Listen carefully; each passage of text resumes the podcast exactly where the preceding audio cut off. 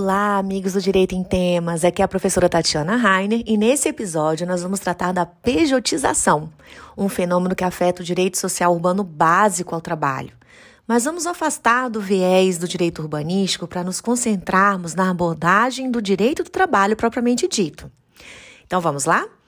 A pejotização é uma situação que já ocorria antes da reforma trabalhista de 2016. Mas a partir dela, ampliou-se a possibilidade da contratação por meio de pessoa jurídica sem que isso pudesse configurar violação às normas trabalhistas. Mas para que essa contratação seja juridicamente válida, ela deve obedecer a alguns requisitos legais, ou então estaremos diante de uma fraude à relação de emprego.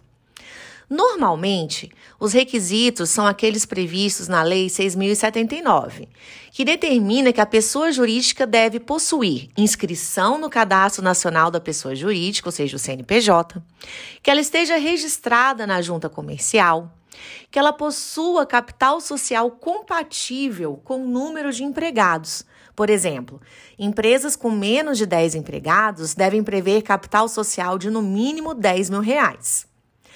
Também não podemos esquecer que existe a hipótese de estarmos diante da prestação de serviço por meio de um microempreendedor individual, ou seja, o MEI. É uma figura que foi criada pela Lei Complementar 128 de 2008, que fixou condições especiais para que o trabalhador informal com renda até 81 mil reais anuais pudesse se tornar um pequeno empresário legalizado. Mas como então podemos distinguir a pejotização legal, enquanto prestação de serviço autônomo por meio de pessoa jurídica, da pejotização fraudulenta, que visa mascarar uma relação de emprego por trás de uma contratação forçada por meio de uma pessoa jurídica como um artifício para que o tomador de serviços se exima do pagamento de encargos trabalhistas. Primeiro, vamos tratar da pejotização legal consolidada com a reforma trabalhista, que ocorre basicamente de duas maneiras. A primeira delas se dá na forma da contratação de autônomo, que passou a ser autorizada na própria consolidação das leis do trabalho, na CLT, no seu artigo 442b. Lá, temos que a contratação de autônomo, cumpridas por este todas as formalidades legais, seja de forma contínua ou não, afasta a qualidade de empregado prevista no artigo 3 da própria CLT. Destaca ainda no parágrafo 2 que não caracteriza a qualidade de empregado prevista no artigo 3 o fato do autônomo prestar serviços a apenas um tomador de serviços. E o parágrafo 7 afirma que, ainda que exerça atividade relacionada à atividade fim da empresa tomadora de serviços, vai continuar afastando a qualidade de empregado prevista no artigo 3 da CLT. Veja, a reforma trabalhista também resultou na alteração de algumas disposições da Lei 6019 de 17, que versavam sobre o trabalho temporário e possibilitava a terceirização permanente. E também a pejotização de atividades fim, ou seja, atividade principal da empresa. Mas essa mesma lei impede que empresas demitam trabalhadores que possuem as garantias do contrato de trabalho asseguradas pela CLT para imediatamente após contratá-los como prestadores de serviços enquanto PJ, para executarem a mesma função. Para impedir que isso aconteça, a lei veda que o empregado demitido venha prestar serviços a essa mesma empresa nos próximos 18 meses após a demissão seja como empregado da empresa terceirizada ou mesmo como sócio dessa empresa terceirizada. Entenda, o empregado demitido fica impedido de prestar qualquer serviço para a empresa que o demitiu nos próximos 18 meses. Essa seria uma forma de impedir a fraude por parte do tomador de serviços. Agora, a outra maneira que se tornou muito comum de pejotização legal é a contratação de prestação de serviços de um microempreendedor individual, o famoso MEI. Aqui estamos diante da PJ, que não possui empregados próprios, mas presta seus serviços individualmente enquanto autônomo. A figura do microempreendedor individual foi criada pela Lei Complementar 128 de 2008, que fixou condições especiais para que o trabalhador informal com renda até 81 mil reais anuais pudesse se tornar um pequeno empresário legalizado. Essa lei, na verdade, veio com o objetivo de tirar os denominados trabalhadores por conta própria da informalidade e inseri-los no sistema de proteção legal, particularmente a proteção previdenciária, através da criação de um modelo simplificado de empresa. Mas há também limites a essa prestação de serviços para que não venha configurar a pejotização fraude. O principal deles está na Resolução 140 do Comitê Gestor do Simples Nacional, que lá no artigo 112 proíbe o MEI de realizar cessão ou locação de mão de obra sob pena de exclusão do Simples Nacional. Então, o MEI ele pode prestar serviços a pessoas jurídicas desde que tais serviços não caracterizem cessão ou locação de mão de obra. O que configuraria a cessão de mão de obra seria a locação, aliás, a colocação do profissional contratado à disposição da organização contratante para executar tarefas de seu interesse de forma contínua ou intermitente, mas sob sua orientação ou gerenciamento. Você consegue perceber que isso resultaria em subordinação e desconfiguraria a natureza autônoma da prestação de serviço? Resultando também em forma de mascarar uma relação de emprego por detrás de uma pretensa prestação de serviço autônomo. Essa prática consubstancia fraude à pejotização, burla das normas trabalhistas, uma conduta que deve ser desencorajada, combatida e punida. Mas quando então se configura essa chamada pejotização fraude? A fraude ocorre quando se usa da pejotização como meio de mascarar relações de emprego, uma manobra que é muito utilizada para reduzir os custos da empresa. Isso porque o empregado passa a prestar serviços através de uma empresa, eliminando a necessidade de pagamento dos encargos trabalhistas. Consegue perceber? A, toma, a empresa tomadora de serviços, ela tem a intenção de camuflar ou desconfigurar a típica rela relação empregatícia a partir da celebração de contrato de prestação de serviço com uma pessoa jurídica. Na prática, então, a pejotização ocorre quando a empresa induz seu empregado a se tornar pessoa jurídica ou somente contrata o funcionário nessa condição.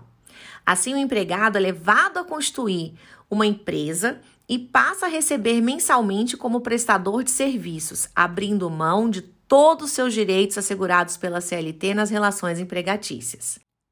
Estamos diante de burla aos artigos 2 e 3 da CLT, que trazem os requisitos do reconhecimento da relação de emprego em face da prestação de serviços. A pejotização fraude, então, desvirtua o vínculo empregatício atacando a relação em seus requisitos clássicos, ou seja, o labor desenvolvido por pessoa física, com pessoalidade, não eventualidade, onerosidade e subordinação. Só para você entender melhor o que estamos falando, vale a pena lembrar que a relação de emprego é marcada de um lado, pela presença do empregador e de outro do empregado. De acordo com o artigo 2 da CLT, considera-se empregador a empresa individual ou coletiva que, assumindo os riscos da atividade econômica, admite, assalaria e dirige a prestação pessoal de serviço. Já o artigo 3 da CLT prevê que empregado é toda e qualquer pessoa física que prestar serviços de natureza não eventual a empregador sob a dependência deste e mediante salário. Desse conceito surgem os requisitos que devem estar concomitantemente presentes para ocorrer a caracterização do contrato de trabalho. Só para lembrar, são continuidade, subordinação jurídica, onerosidade e pessoalidade.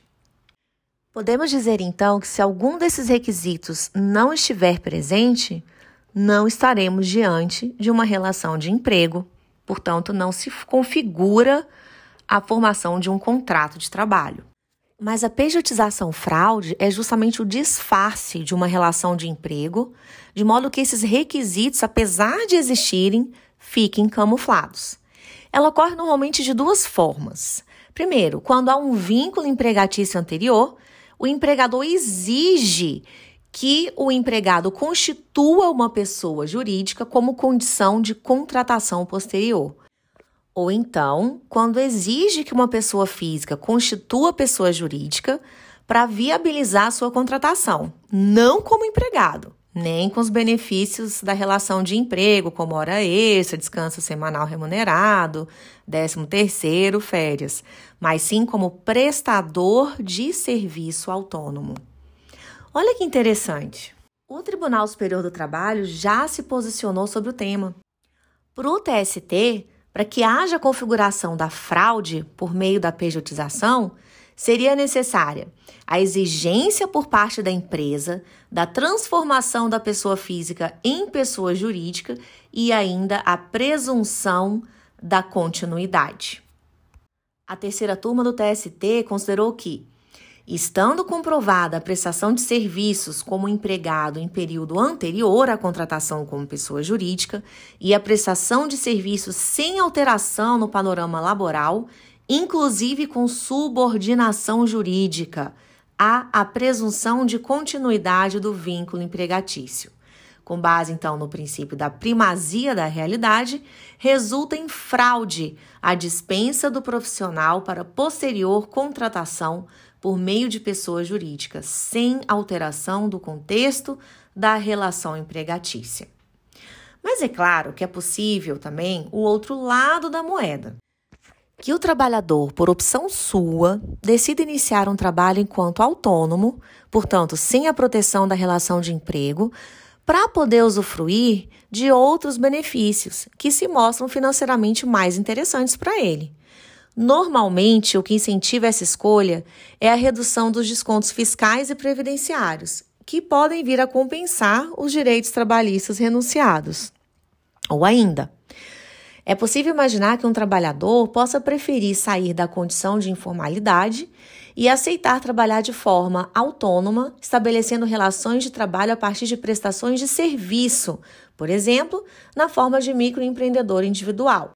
Isso porque a lei assegura ao MEI alguns benefícios, como acesso a crédito com taxa de juro diferenciada, salário maternidade, aposentadoria, auxílio doença, auxílio reclusão, pensão por morte para sua família.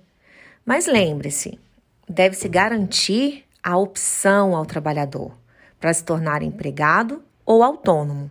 Isso jamais pode decorrer de uma imposição do tomador de serviços. Bom, com isso terminamos mais um podcast do Direito em Temas. Espero que tenham gostado, que seja útil. Cuidem-se e até a próxima!